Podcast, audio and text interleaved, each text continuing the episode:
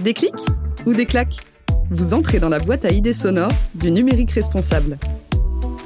Un podcast où nos invités jettent un coup d'œil dans le rétroviseur et nous partagent leur expérience suite à la mise en place d'une démarche numérique responsable au sein de leur organisation. Leurs inspirations, leurs succès, leurs ratés, mais aussi des pépites. Des exemples concrets comme autant d'invitations à leur emboîter le pas. Retrouvez tous les mois une nouvelle interview sans détour qui, je l'espère, vous convaincra que oui, le numérique responsable, c'est possible et accessible à tous. Des clics ou des claques? Un podcast produit par le groupe ISIA, première entreprise et ESN labellisée numérique responsable.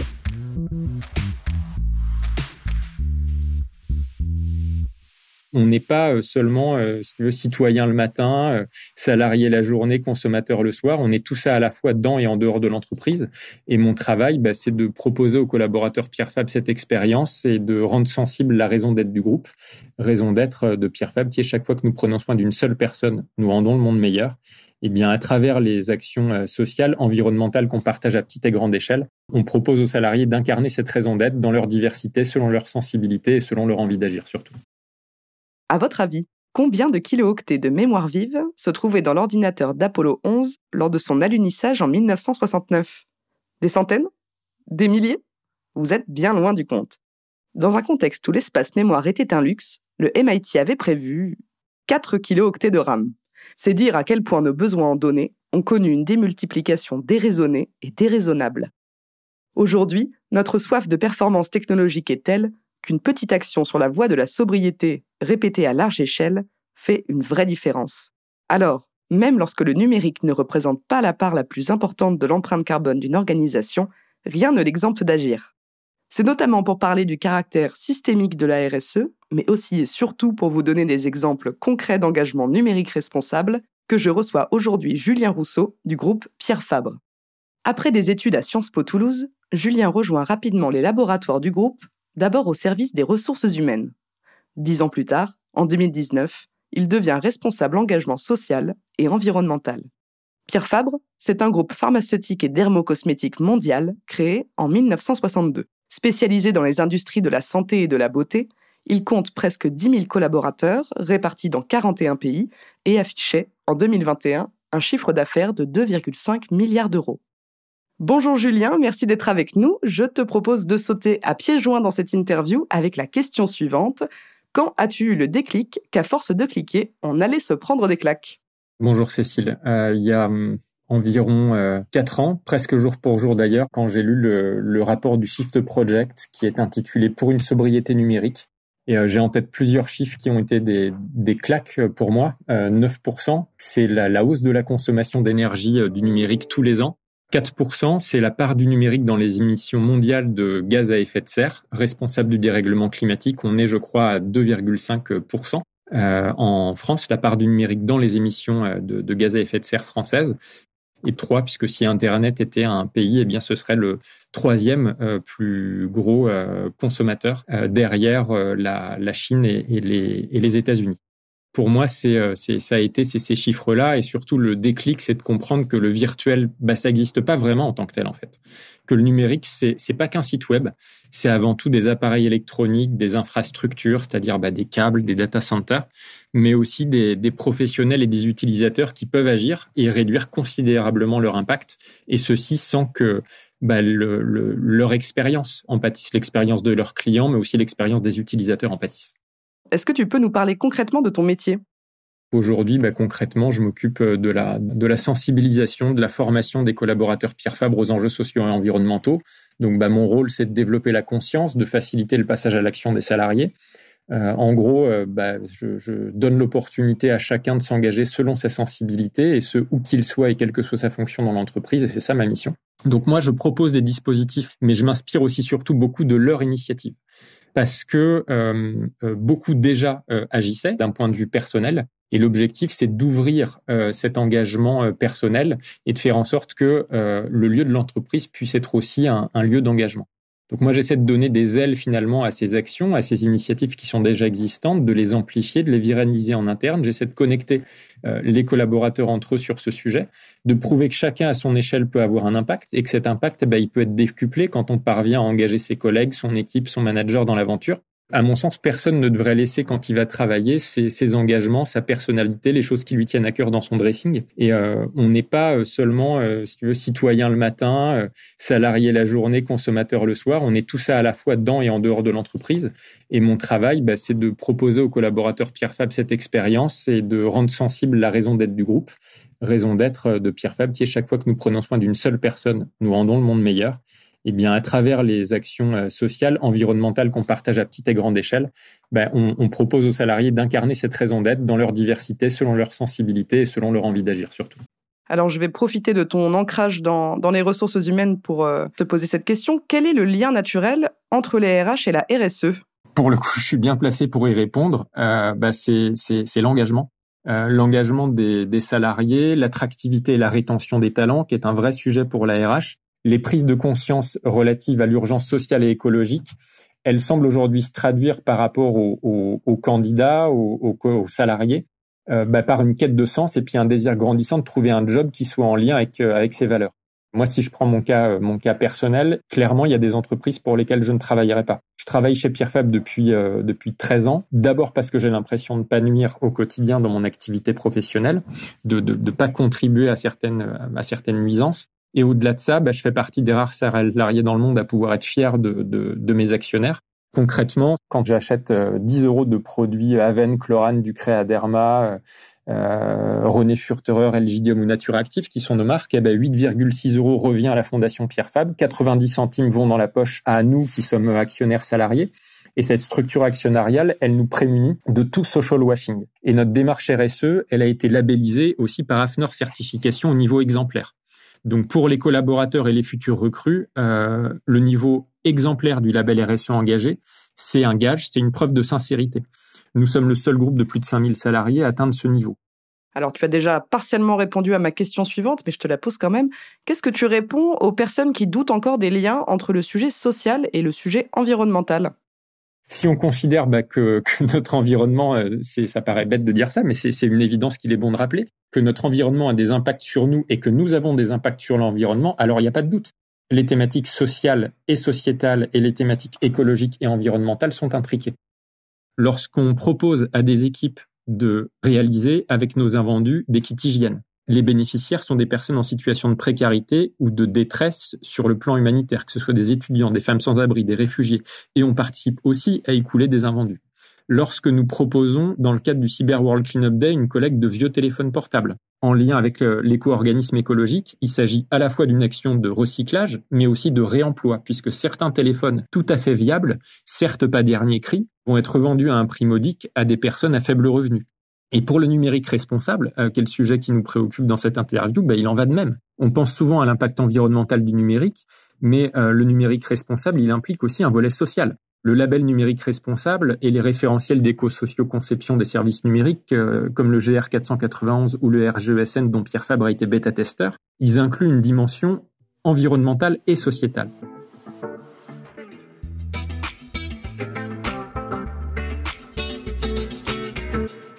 Donc le groupe Pierre Fabre se distingue notamment par son actionnariat.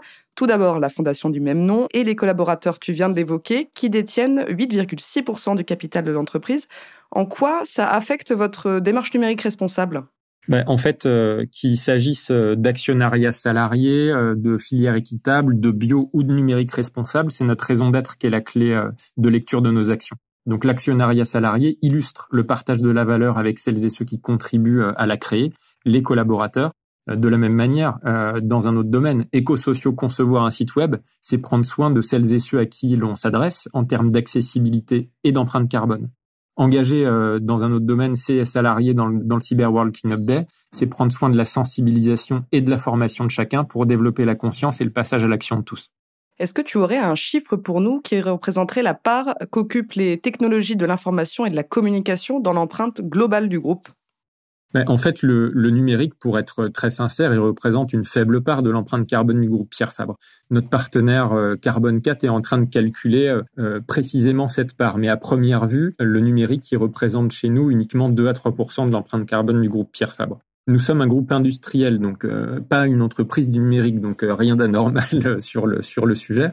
Mais c'est pas parce que c'est une faible part de notre empreinte carbone que ça doit nous dédouaner d'agir on veut faire notre part et inviter nos prestataires, nos fournisseurs qui sont dans le secteur informatique à faire la leur.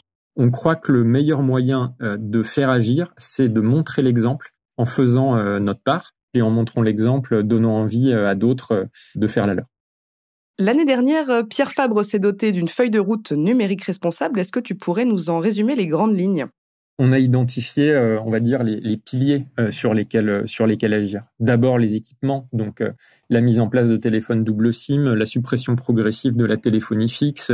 un deuxième pilier qui est le pilier réseau et stockage des données, donc ça va être le choix d'un hébergeur plus green, d'un infogérant qui s'est engagé à s'aligner sur nos objectifs climat carbone, donc moins 30% à horizon 2025. Ensuite, c'est un troisième pilier comme la conception de services numériques et sites web, et le dernier pilier, moi qui occupe mon quotidien aussi, c'est euh, la sensibilisation des utilisateurs, des collaborateurs. Donc c'est poursuivre notre participation au Cyber World Cleanup Day, euh, notre engagement à embarquer d'autres entreprises maintenant dans l'aventure, vu que c'est euh, ça, ça, devient chez nous, on va dire, un, marronnier. Cette interview, l'interview qu'on est en train de faire ensemble, fait partie aussi de la sensibilisation des utilisateurs au-delà des collaborateurs Pierre Fabre. Et puis d'autres surprises encore qui sont pour 2023, mais que mais que je vais pas dévoiler tout de suite.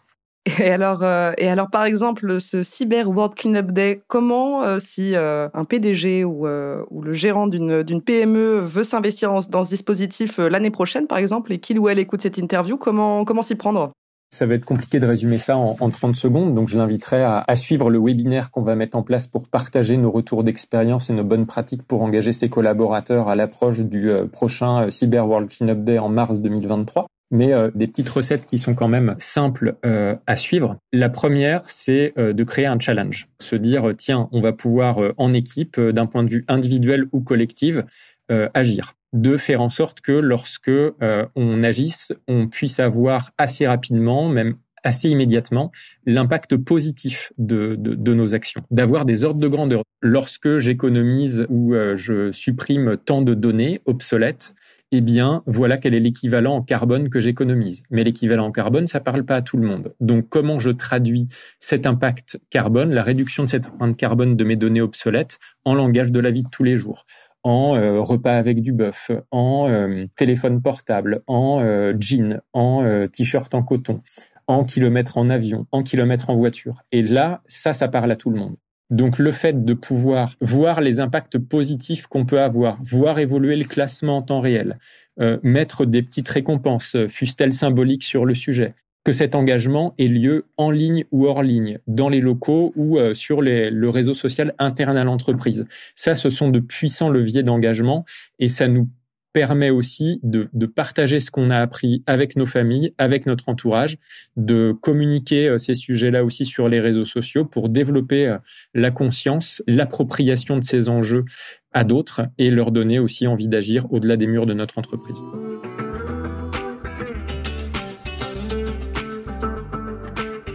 Alors depuis 2020, vous menez des campagnes de sensibilisation en interne pour les engager sur la voie de la sobriété numérique. Est-ce que tu peux nous en dire plus? Euh, Quelle est votre stratégie pour embarquer les collaborateurs? D'abord, il faut développer, un, la conscience, deux, l'action, et ensuite, le partage de nos impacts positifs, troisièmement.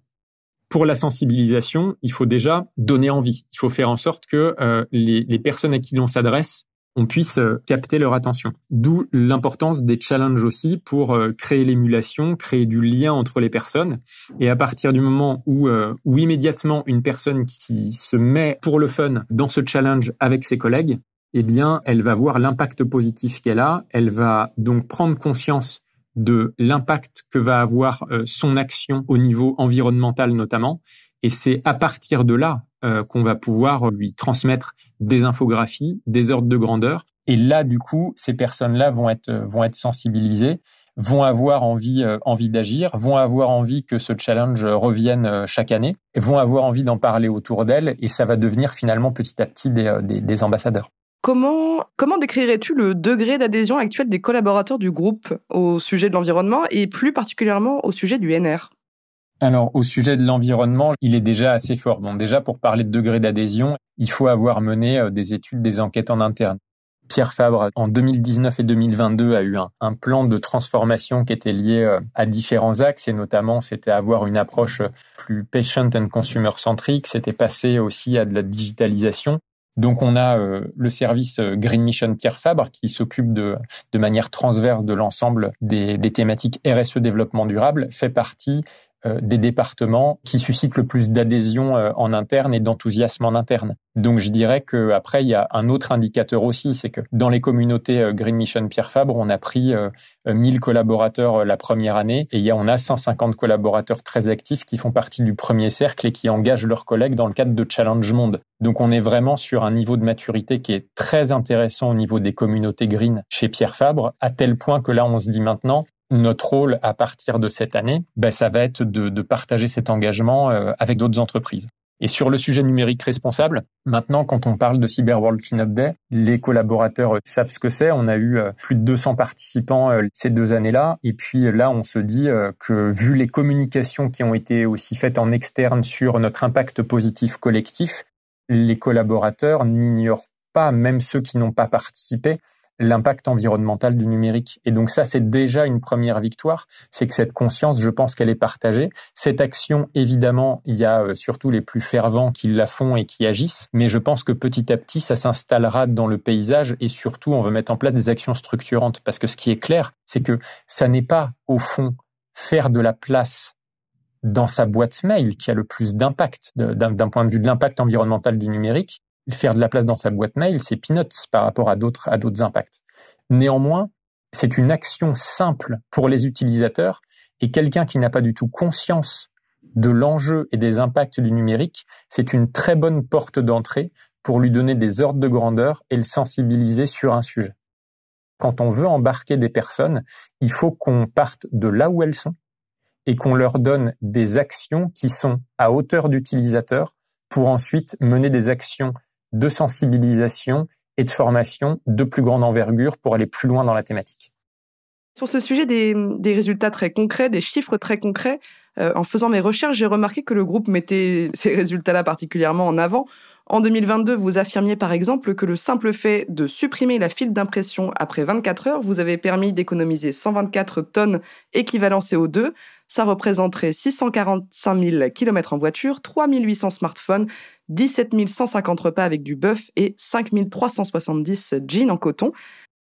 Quelle euh, réelle différence font ces projets? Est-ce que c'est pas un petit peu l'arbre qui cache la forêt? Alors, c'est pas en 2022, c'est durant, euh, j'ai peur de dire une bêtise parce que j'ai pas ça de mémoire, mais ça doit être euh, les huit dernières années. Hein. Cette suppression, le fait d'avoir une badgeuse devant les imprimantes, ça c'est vraiment sur une période de temps assez longue pour un groupe de notre taille. Néanmoins, le chiffre est réel et voilà les ordres de grandeur que, que, ça crée. Alors ça, c'est une action parmi d'autres. Nous, on n'est pas une entreprise numérique, donc c'est une action 124 tonnes équivalent euh, CO2. C'est l'empreinte carbone annuelle de 12,4 Français et voilà ce que ça représente. Donc ça, en tant que tel, c'est une action de sensibilisation amenée, mais il faut aussi en mener euh, largement d'autres. Quand on est une entreprise du numérique, et qu'on passe euh, notre temps à créer des sites web toute la journée, ben c'est ce qui est évident, c'est que adopter un euh, référentiel d'éco-socio-conception de ces sites web comme le, le GR480 ou le RGESN, j'ai envie de dire, c'est quasiment une obligation si on veut avoir une politique RSE en tant qu'entreprise. Comment éviter d'avoir un engagement numérique responsable quand on est une entreprise du numérique? Comment avoir plus précisément une politique RSE sans avoir un engagement numérique responsable quand on est une entreprise du numérique? Pour moi, c'est mission impossible. Je pense qu'il faut mener des actions qui sont à la fois le plus impactantes possible et qui suscitent le plus d'adhésion possible. Je pense qu'il faut être mesuré, c'est-à-dire que ça n'est pas la peine de mener une action qui coûte pas grand-chose en termes d'impact et qui est très difficile à mener. Donc à chaque fois, il faut mesurer quel est l'impact, la sensibilisation, qu'est-ce qui va faire que je vais emmener des gens avec moi, parce qu'une politique numérique responsable implique d'embarquer l'ensemble des parties prenantes d'une organisation. Donc il faut être euh, un petit peu malin sur le sujet, montrer que on y a tout intérêt qu'il est possible de lier euh, des enjeux sociaux, sociétaux, euh, écologiques, environnementaux, économiques et financiers, et que les actions qui sont à mener en priorité dépendent de la maturité des utilisateurs, mais aussi du secteur d'activité dans lequel euh, intervient l'entreprise. Et c'est à partir de là qu'il faut piloter ces actions. Alors justement, tu parles de, cette nécessité d'opérer des calculs coût-impact. L'objectif de Déclic ou Déclac, c'est de parler de succès, mais aussi de raté. Est-ce que tu peux nous citer l'exemple d'un projet qui n'a pas pris, d'un calcul qui a été mal réalisé? Pourquoi ça n'a pas fonctionné?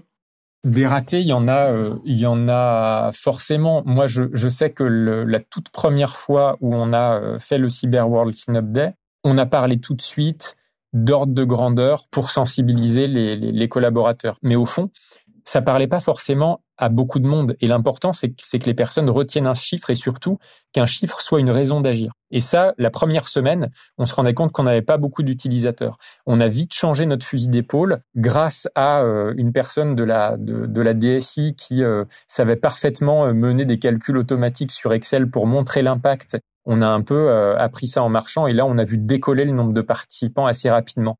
Donc chaque chose doit prendre du temps, on doit effectivement comprendre d'abord là où la personne est, quelles sont ses contraintes pour pouvoir mener euh, une politique numérique responsable qui soit couronnée de succès. Il ne faut pas partir bille en tête sur une idée, il faut toujours euh, écouter ce qui se passe dans notre environnement, agir en fonction et pour le coup euh, avoir des objectifs un peu un peu smart, c'est-à-dire maintenir des objectifs ambitieux mais qui sont aussi on va dire des objectifs réalistes. Peut-être euh, reculer pour mieux sauter parfois, se dire bah, cet objectif-là, euh, s'il n'est pas mené en année N, il sera mené en année N plus 1.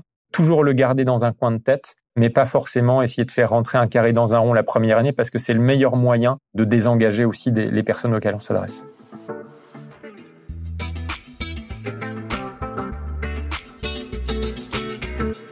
Le groupe accumule les prix et les certifications RSE. Il communique aussi bien en interne qu'à l'externe. On en a un petit peu parlé. Euh, pourquoi cette transparence est-elle aussi importante pour vous en matière de NR Et pas que. Ouais, alors, et pas que. Moi, je dirais juste que l'ENR, euh, c'est comme les autres engagements. Qu'est-ce qui différencie une entreprise d'une autre en termes de discours RSE bah, C'est les prix, c'est les reconnaissances, c'est les certifications qu'une entreprise peut obtenir pour éviter euh, le greenwashing, le social washing, bah c'est simple. Le social washing, euh, c'est quoi ta structure actionnariale en tant qu'entreprise? Ok. Est-ce que euh, les actions sociales que tu mets en place, est-ce que c'est un pansement sur une jambe de bois ou, pas? Ou est-ce que dans la structure de tes actions sociales et sociétales, il y a quelque chose de vertueux? Est-ce que ton discours environnemental, alors j'ai plus le chiffre en tête, mais je crois qu'il y a deux tiers des consommateurs qui se méfient des discours RSE d'une entreprise. Et ils ont raison parce que euh, s'il n'y avait pas ces prix, ces reconnaissances, ces certifications, et j'insiste, décernés par des organismes indépendants, alors à ce moment-là, ce seraient euh, les personnes qui ont le plus gros budget marketing, les personnes qui font le plus de bruit, qui seraient considérées comme les entreprises les plus vertueuses. Je pense que Pierre Fabre n'est pas connu euh, du grand public. Certaines marques le sont un peu plus, hein, comme Aven, Chlorane. La route est longue, mais je pense que c'est vraiment ces, ces actions-là qui nous permettront aussi de montrer notre démarche sincère et authentique. Et cette transparence, elle est capitale parce que euh, elle nous permet aussi de, de communiquer très clairement vis-à-vis de nos cibles en disant voilà nous quelle est notre structure actionnariale, voilà quels sont les prix, les reconnaissances et les certifications euh, que nous avons obtenus et, et, voilà par rapport à d'autres entreprises de notre taille là où on se situe et combien ont ce type de, de reconnaissance là. Au niveau NR, c'est la même chose. C'est pour ça qu'on va aussi essayer de faire reconnaître notre démarche sincère et authentique au niveau numérique responsable en tentant d'obtenir le, label numérique responsable. Bah alors, superbe transition. Plus tôt dans l'année, tu évoquais une possible labellisation NR en 2023. Est-ce que c'est toujours d'actualité? Alors oui, c'est toujours d'actualité et on est toujours dans l'exercice, on va dire, des, des budgets aujourd'hui. Donc pour l'instant, on sait où on veut aller sur le sujet, mais il faut voir en termes d'accompagnement parce que c'est un énorme travail, la labellisation numérique responsable du groupe. Donc c'est vraiment, il est nécessaire à un moment donné aussi qu'on se fasse euh, accompagner sur le sujet. Nous, on aura la capacité côté service RSE de mobiliser les différents services, d'avoir des collaborateurs convaincus sur le sujet, mais le numérique responsable fait partie d'un des multiples engagements qu'on a Donc pour être labellisé en un an, eh bien, c'est confirmé. La question, c'est est-ce que ce sera en 2023 qu'on sera labellisé? Pour moi, c'est un objectif, fin 2023. Si à un moment donné, en termes d'accompagnement pour des questions de priorité, on met l'accent sur telle ou telle action RSE plutôt que celle-ci, eh bien, ça prendra juste un peu plus de temps. Très bien. Eh bien, c'est sur ces mots que nous allons euh, terminer cette interview. Merci beaucoup, Julien. Merci, euh, Cécile. Merci pour, euh, pour l'interview. Et puis merci à nos auditrices et auditeurs. J'espère euh, vous retrouver le mois prochain pour un nouvel épisode qui sera une nouvelle fois consacré à un grand acteur de l'industrie française. Si ce podcast vous plaît, n'hésitez pas à vous abonner, à nous laisser des étoiles et à en parler autour de vous, sur vos réseaux ou à votre prochaine pause café. À bientôt.